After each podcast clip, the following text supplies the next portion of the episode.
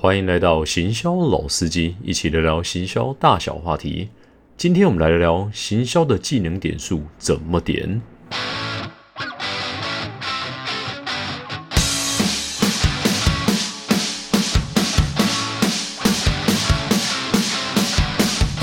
嗨，大家好，我是老司机。我记得啊，其实很多人都问我说：“哇，行销要学的东西啊这么多啊！”很多人在这个行销的路上面啊，其实遇到很多的难题啊。那为了充实自己呢，啊，就去学很多的没有东西。比如说啊，为了文案呢，就开始去学写作啦；啊，为了那个图片呢，去做 Photoshop 啦；为了报表去 Excel 啊，或者是呢，为了活动去学写企划。哎，其实有没有发现啊？其实行销包含的东西其实真的是很多啦。不过一个一个这样学下去啊，它其实整个是没完没了啊。所以啊，其实。我很常被人家问这个问题，就说：“哎，我到底要在这个行销路上面啊走的比较长、比较远的话，我到底该学什么啊？”甚至呢，其实我们以前在读书会的时候，朋友在聊啊，其实我们结论就是说，那身为一个行销人呢，哈，我们要改进的东西呢，实在是太多了哈，不如就改天再说吧，对不对？简单来说啊，就是学海无涯了啊，大家不要痴人说梦，觉得说哇，好像可以把所有东西都学起来。那到底呢？如果今天我们真的希望呢，哈，可以在行销的路上面呢，然后走的比较顺一点的话，究竟哪一些技能是比较值得我们去投资的呢？啊，那今天我们就来聊聊这个部分啊。其实啊，今天的内容呢会跟上一集有点像啦啊。那大部分呢，我理解上面它是给呃各行各业都是一体适用的。不过我会优先以行销的范围来举例啦。啊，相信呢这一集的内容还是能够帮助你在专业上面呢有更有策略的进步啦。好，我们马上进到我们这一季的第十四集。技能点数怎么点？啊，要进到主轴之前呢，我还是稍微解释一下好了。这两三集的内容啊，大部分是一些做行销啊比较久啦，或者是我在行销领域呢非常常遇到一些就是准备要踏入这个领域里面会问我的一些问题，所以我把它简单统整一下。我相信啊，你听完这两三集的内容呢，对于整个行销的职来上面的规划啊，会有很明显的改进。可是呢，这些内容相对的比较像是软实力的部分啊。如果真的呢，你是刚新进来这个圈子，想听我的这个节目的话，想要听干货的话呢，哦，可以优先去听前十集的内容啊。那比较是。你可以直接对于某一项技能上面啊，去直接应用在你的工作上面。好，这个部分呢，我是觉得很推荐大家啊。如果呢错过了前十集的内容的话，啊，也可以去补充一下啊，相信呢不会让你失望的。那全部都是呢我这十几年来啊，在这个行销领域里面的实战出来的一些结果啦。那这边呢，大部分是呢帮这些准备要踏入这个领域的朋友呢，然后做一些解惑啦，然后跟大家聊一聊，说我过去经验给大家一些分享。OK，就直接回到我们这一集的主轴啦。如果你要踏到行销圈里面的话，你的技能点数该怎么点？我这边假设啦，你是想要在行销领域里面呢做比较长久的人的话，我给你的结论就是，如果你在品牌端的话，你最重要的东西就是沟通能力、数字能力跟你的策略能力。然后呢，如果呢你是进到这个乙方的话啊，当然沟通能力还是少不了的。然后就是你在乙方那间公司里面非常专业的专业能力啦。哎，这边你听了就觉得很奇怪啦，哎。怎么会没有什么 GA 啦，什么什么没有 SEO 啦，哦，怎么没有这些时下最酷最屌的这些东西呢？啊，说实话，在我看来，那些东西呢都是工具啊。我可以直接跟大家讲，如果你现在学的这个技能呢，它如果真的是可以外包的服务的话啊，你就不用担心了啊。这个东西呢，因为市场上面是非常竞争的啊，只要这个东西是可以外包的话，你千万不用太担心说啊，这个东西呢，这个技能你不会的话，会不会造成什么天崩地裂的损失啊？放心，绝对不会。只要有外包，就会有竞争。只要有竞争的话，价格就可以降下来。好，所以呢，假设回到我这边讲了，为什么我刚才在品牌端的时候，我特别强调的事情就是啊，沟通能力、数字能力跟策略能力，因为这东西还是非常难外包的。我们先讲第一个东西好了，这个是不管甲方乙方，或者是。更可以说是啊，你各行各业都非常重要的是沟通能力。其实我刚毕业的时候就觉得说，沟通能力很重要吗？还好吧。可是随着啊，我做的这个职级越来越高的时候，你就会发现说，其实沟通能力啦、跨部门协调啊，这个东西啊，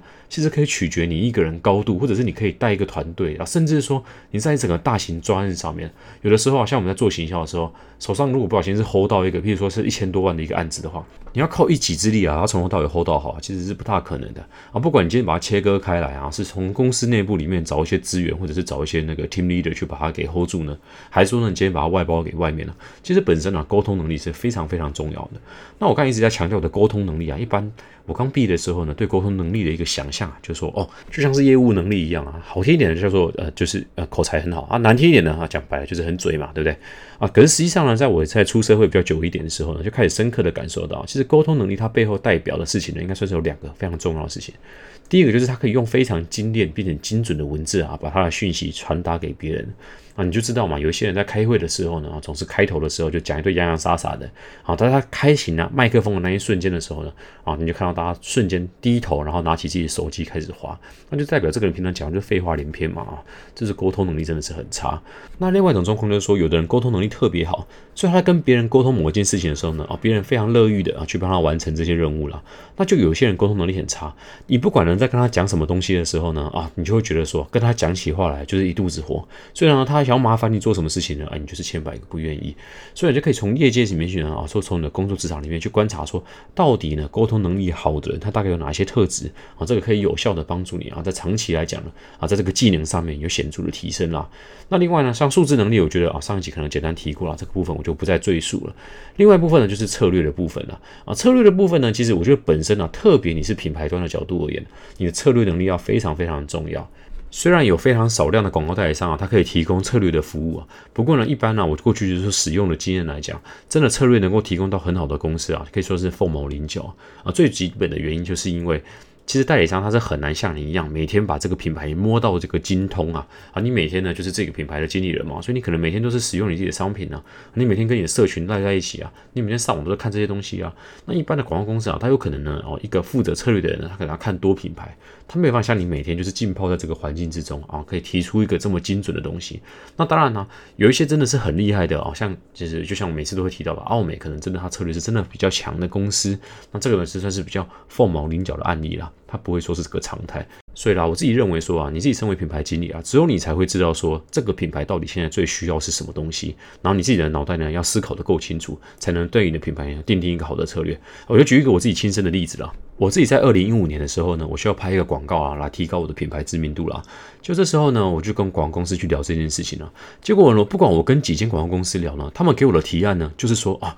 现在的风气呢，就是要拍感人的广告啊。感人的广告，像现在听起来，感人广告已经没那么流行了。可是呢，大家回想起来，五六年前的时候，那时候广告啊刚进入到那个微电影时期啊，就是呢拍一个非常感人的一个短故事啊。那个一般微电影呢会抓大概六分钟啊到十分钟啊，有的时候呢还会分不同系列啊，它可能呢故事的主轴是差不多的啊，不过呢它会分不同集这样子。然后当你看得很感动啊，哭了一把鼻涕一把泪的时候呢，最后品牌商呢就默默把他的 logo 给打上去，然后就觉得说哇，我看完整个这个广告的时候的这个体验是很舒服的哦，是谁给我这么舒服的感觉呢？哦，原来是这个品牌啊，大家对这个品牌的好感度就会提升了啊！那个时候呢，其实非常多大品牌是用这个东西啦，像 Toyota 啊，它就有推出什么啊，修杰楷来拍的家族旅行啊，啊，或者是你去 Google 打两个爸爸啊，Toyota 啊，这个有一系列的广告啊，或者说啊，像那个时候同一面也拍了一个小时光面馆啊，那个时候呢，这个知名度也是蛮高的啊。总而言之呢，那个时候就非常流行这种小小的微电影哦，对，还有那个时候呢，那个记忆体啊，有拍一个那个 Mind Gap 啊，那个就是非常感人的一个呃，那个在台湾里面取景，然后拍起来，然后整个非常漂亮的一个呃记忆体广告啊。你看现在记忆体广告。呢，呃，那个金士顿，也去跟那个反正文以前合作嘛，对不对？啊，所以那那个痛调其实是落差很大。总之呢，那个时候就是大家全部呢都都在拍那种哦，非常能够让你感动到心里的这个微电影的。那实际上呢，你说这个东西效果怎么样呢？我觉得这个很看你自己的品牌需求啦。啊，至少呢，因为我那时候呢，我自己很清楚，那时候我的品牌是不需要的。虽然感人的内容啊，在看了以后呢，啊，这个消费者呢，可能对于这个品牌的印象度是不错的。不过呢，感人的广告呢，有一个很大的致命伤，就是。他只有感动一次啊，你很厉害，能让你感动两次，好不好？不过实际上呢，很少人会看一个广告，比如说你要看一个六七分钟啦，然后最后呢，感动只在最后一分钟。你说你这样子一个广告呢，你能够看到三次四次吗？其实是很难呐。所以呢，实际上它因为广告的意向度啊，就在那样子的一个瞬间里面，呃，就结束了。那实际上呢，能不能把你真的广告呢，或者是你的品牌调性呢，传达的很清楚，其实不是这么的容易的啊。所以那时候呢，以我至少我的品牌来讲啊，它不是这么的需要，那我就不做这件事情了。那换个角度而言，呃，为什么代理商他都会提这个东西呢？啊，你要想说在在他的立场上面，所以透过换位思考啊，透过策略上面，你就会理解到啊，因为他的角度而言，是他希望他可以拍一个哦这样子这种感人的广告，这个广告在网络上面呢比较容易获得比较好的声量嘛。那他之后呢，如果是获奖了以后呢，他就把他的这个提案呢去提。给他的下一个客户就说：“哎，我曾经拍过这支广告哦，拿过什么奖哦，网络声量都很棒哦。这当然是对他业绩是比较好的一个方式啊。所以呢，他要的东西跟我们要的东西不一样嘛。他要的是他希望可以拍出一个作品之后呢，哦，可以作为他一个代表作，在其他地方呢，哦，也可以有好的曝光。那可是你需要的是有一个作品。”可以直接帮你带来销售。那可是可能广告代理商他要的目标呢，可以说是跟你不一致的。如果你没有换位思考，站在他的角度里去想这个事情的时候，你就会觉得说，OK，好，好像这个案子听起来不错啊，那我就哦，没有策略思考能力，我就直接把它拍下去，直接做了啊，到最后可能对你的业绩帮助可能是非有限的，所以是非常有可能发生的。所以你身为一个品牌经理啊，哦，对于这整件事情的思考一定要非常清楚，然后沟通能力要够好，能够换在别人的角度里面去思考这个问题啊，这才是呢真正对一个品牌有好的帮助的部分啊。啊，不好意思，我甲方讲太久了，所以乙方呢就这边快转一下了。那乙方他最重要的能力呢，沟通能力啊，就像我刚才讲的呀，不管你去哪里都很重要了。甚至你根本就不是在行销业啊，这个东西也很重要。那另外一件事情呢，就是你的专业了。如果你在公关公司呢，请务必要把你的公关练得很好啊。如果呢你是在这个活动公司呢，哦，活动的所有细节你一定要掌握得很好了啊。如果呢今天啊，算了，就不再举例了，反正知道我要讲什么了。总而言之啦，如果你在不同的公司来讲啊，你一定要把这把剑磨得非常非常的利，在你未来转职的时候，它有非常好的效果。好了，那如果我们回来再讲，就是说最基础、最基础啊，就是说不管说你今天想要学 Photoshop 啦，或者说你今天想要学就是说剪片啊或什么啊，到底投资哪一个东西是最有帮助的？我的结论是啊，今天重点其实不是你想要投资哪一个，重点是你想要学哪个东西可以学得长长久久了。简单的讲了，看你的个性啊，先学你有兴趣的吧。啊，很多人呢，其实啊，从遇到这个问题的时候，觉得这个东西好像是屁话，可是我常常会反问说，好，你说啊，你想要就是在文案上面啊，哦，为了文案。你想要去学写作，可是你喜欢写作吗？很多人其实答案呢，是他自己不太知道自己喜欢什么，或者说啊，他喜欢学拍片，那你对拍片有兴趣吗？啊，其实这个很多人都答不上来啊啊，其实我觉得这个东西啊，很多是因为觉得行销这个行业本身是很有趣，或者是很有用啊，所以就踏入这一行。可是自己喜欢什么样的一个专长啊，其实自己不见得有答案啊。不要说别人啊，其实我自己当初在刚踏进来的时候，我也是只觉得说我很喜欢去研究行销的案例。可是呢，你问我说我真的喜欢文案吗，或喜欢什么？其实我自己没有一个很明确的的答案哦。我这边可以举一个例子啊，像反骨男孩的酷炫，他曾经讲过一件事情，其实我很认同。他都说啊，很多人只看到他成功而已啊。可是呢，其实像他是个非常喜欢剪片的，也不是说非常喜欢，他是非常有定力的。他可以剪片啊，剪到死在他的荧幕前面，他都没有关系啊。所以你看，像有一个他也做到这样子的话，哦，你怎么样说他这个专长他还是做不出来？他一定有办法做出这个专长，并且透过这个专长呢，哦，拿到很多商业上面的一些合作了。所以其实你问我说，假设 YouTuber 里面啊，其实我自己是很佩服一个非常年轻的 YouTuber，叫做六指渊啊。我相信呢，可能有人听过他的频道了啊。他就做很多这个节目的特效，然后做的非常的好。那几乎呢这么年轻，他几乎所有特效都可以做得出来，甚至是非常厉厉害啊，有才华的一个 YouTuber 啊，或者是说像关大伟啊、胡子啊这种，就是他们透过自己的兴趣。然后做好一个频道，然后再加上这个行销的技巧呢，然后他们就把这个东整个自己的品牌呢啊经营的风生水起。所以呢，如果你真的想要投入一个，就是说你想要把它学得很好的话，你得去想想看啊，你愿意去做什么东西，然后真的让你可以就一直长期的投入这个东西呢的投入的这个技能啊，才是真正有意义的。另外要提醒一下啊，特别是学生的这个族群呢，哦，像我自己的一个自身的案例，也就是说哦，我那时候以前大学的时候我会写一些程式啊，啊那时候呢啊那个时候就觉得自己很酷啊，哦，觉得与众不同啊，别人都 Excel 对不对啊，用什么？那个微软的东西啊，庸俗，对不对？我就自己去找什么 open source 啊，找了那个什么 open office 啊，就觉得说，哦，你看我用的东西跟人家不一样哈，我这个东西呢，全部都是开源的，好，我们这个反对这个微软的这个邪恶大帝国。结果呢，我自己把那个报表弄了个老半天以后呢，就真的进到公司的时候啊，就是哪一间公司它不是用 Excel，对不对？结果我自己在大学呢，觉得自己就是很屌的老半天，就搞到最后呢，其实我在刚上班的时候，前两三个月其实我非常不适应的。哦，这个呢，其实相对的，有些人他在学设计的时候，啊，他就觉得说，哈，我才不用什么 Photoshop，对不对？啊，我自己呢有哪一套啊，就是什么没有开源的啦，或者是哦，可能为了不管是为了省钱呢，还是为了这个反对这个 Adobe 的这个邪恶帝国，总之呢，就搞了另外一套这样子。然后呢，自己可能练得很认真。哦，我这边还是提醒一个，我觉得非常重要的一件事情，就是说，如果你今天是希望说啊，这个东西对你未来职业的东西是有帮助的。不要忘记啊，你对应的东西的工具啊，一定是要对应未来职场上面用得到的那个规格啊！不要自己去搞一堆，就是瞎瞎搞一个独立规格的东西，然后到最后呢，你进到职场的时候还是要从头学起了啊！毕竟啊，产学中间的那个落差，其实我觉得工具上面是一个非常明显的，因为学校其实很少去提供这种付费，因为这太贵了嘛，对不对？学校其实很少去提供这种付费很完整的一个软体架构。那上网去找一些其他的用具的时候呢，它最没有办法去解决说公司上面企业端它这边真正所需要的东西了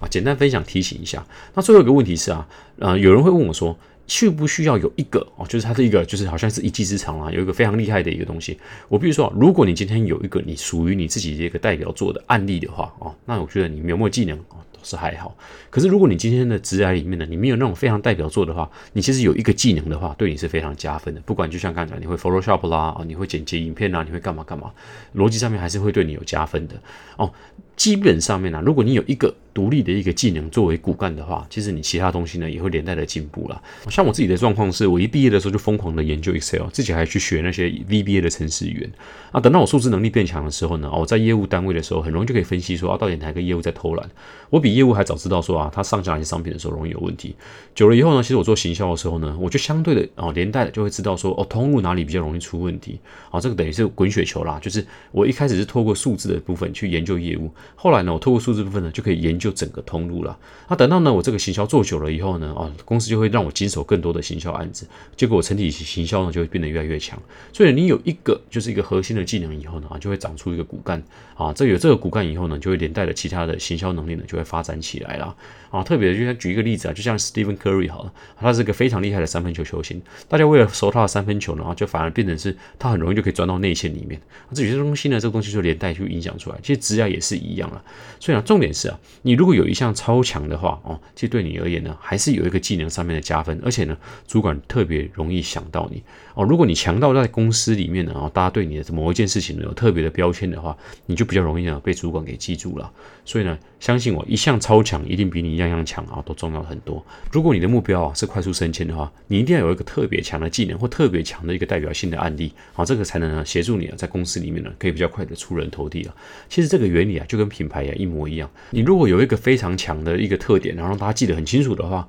剩下的东西呢，你可能没那么突出的话，大家也觉得啊可以接受了。结果呢，在公司里面只要讲到某个领域的时候，大家会想到你，然后呢就把相关的案子呢包给你之后呢，呃，就会有机会呢负责比较多的案子。那行销这东西本来就是你在负责案子的时候呢，你会解决很多的问题。当你解决越多的问题的时候呢，哦，你的实力就会越来越强。那最后呢，当然就联动带动你的，不管是你的在职场上面的呃职呃升迁啊，或者说你在跳槽上面的一些条件了，啊，所以这个东西呢是可以提供给大家做一个参考的。好，结论一下啊，到底呢学行销的人到底要点哪一些技能点数比较重要呢？啊，如果是你在品牌端的话，不要忘记沟通能力、数字能力、策略能力是非常重要的。那如果是你今天想要学一个一技之长呢，然后未来在公司里面呢比较容易能够负责到某一些案子的话，哦，那记得啊，选择呢你自己最有喜欢的啊，你有兴趣的这些技能啊，或者是呢选那种呢你真的可以做到出人一等的，让公司可以记住你的啊，这个是相对比较重要的啦。OK，以上是我们今天主要内容啦。然后呢，进到我们的听众时间。我今天选的这个听众是 Eden，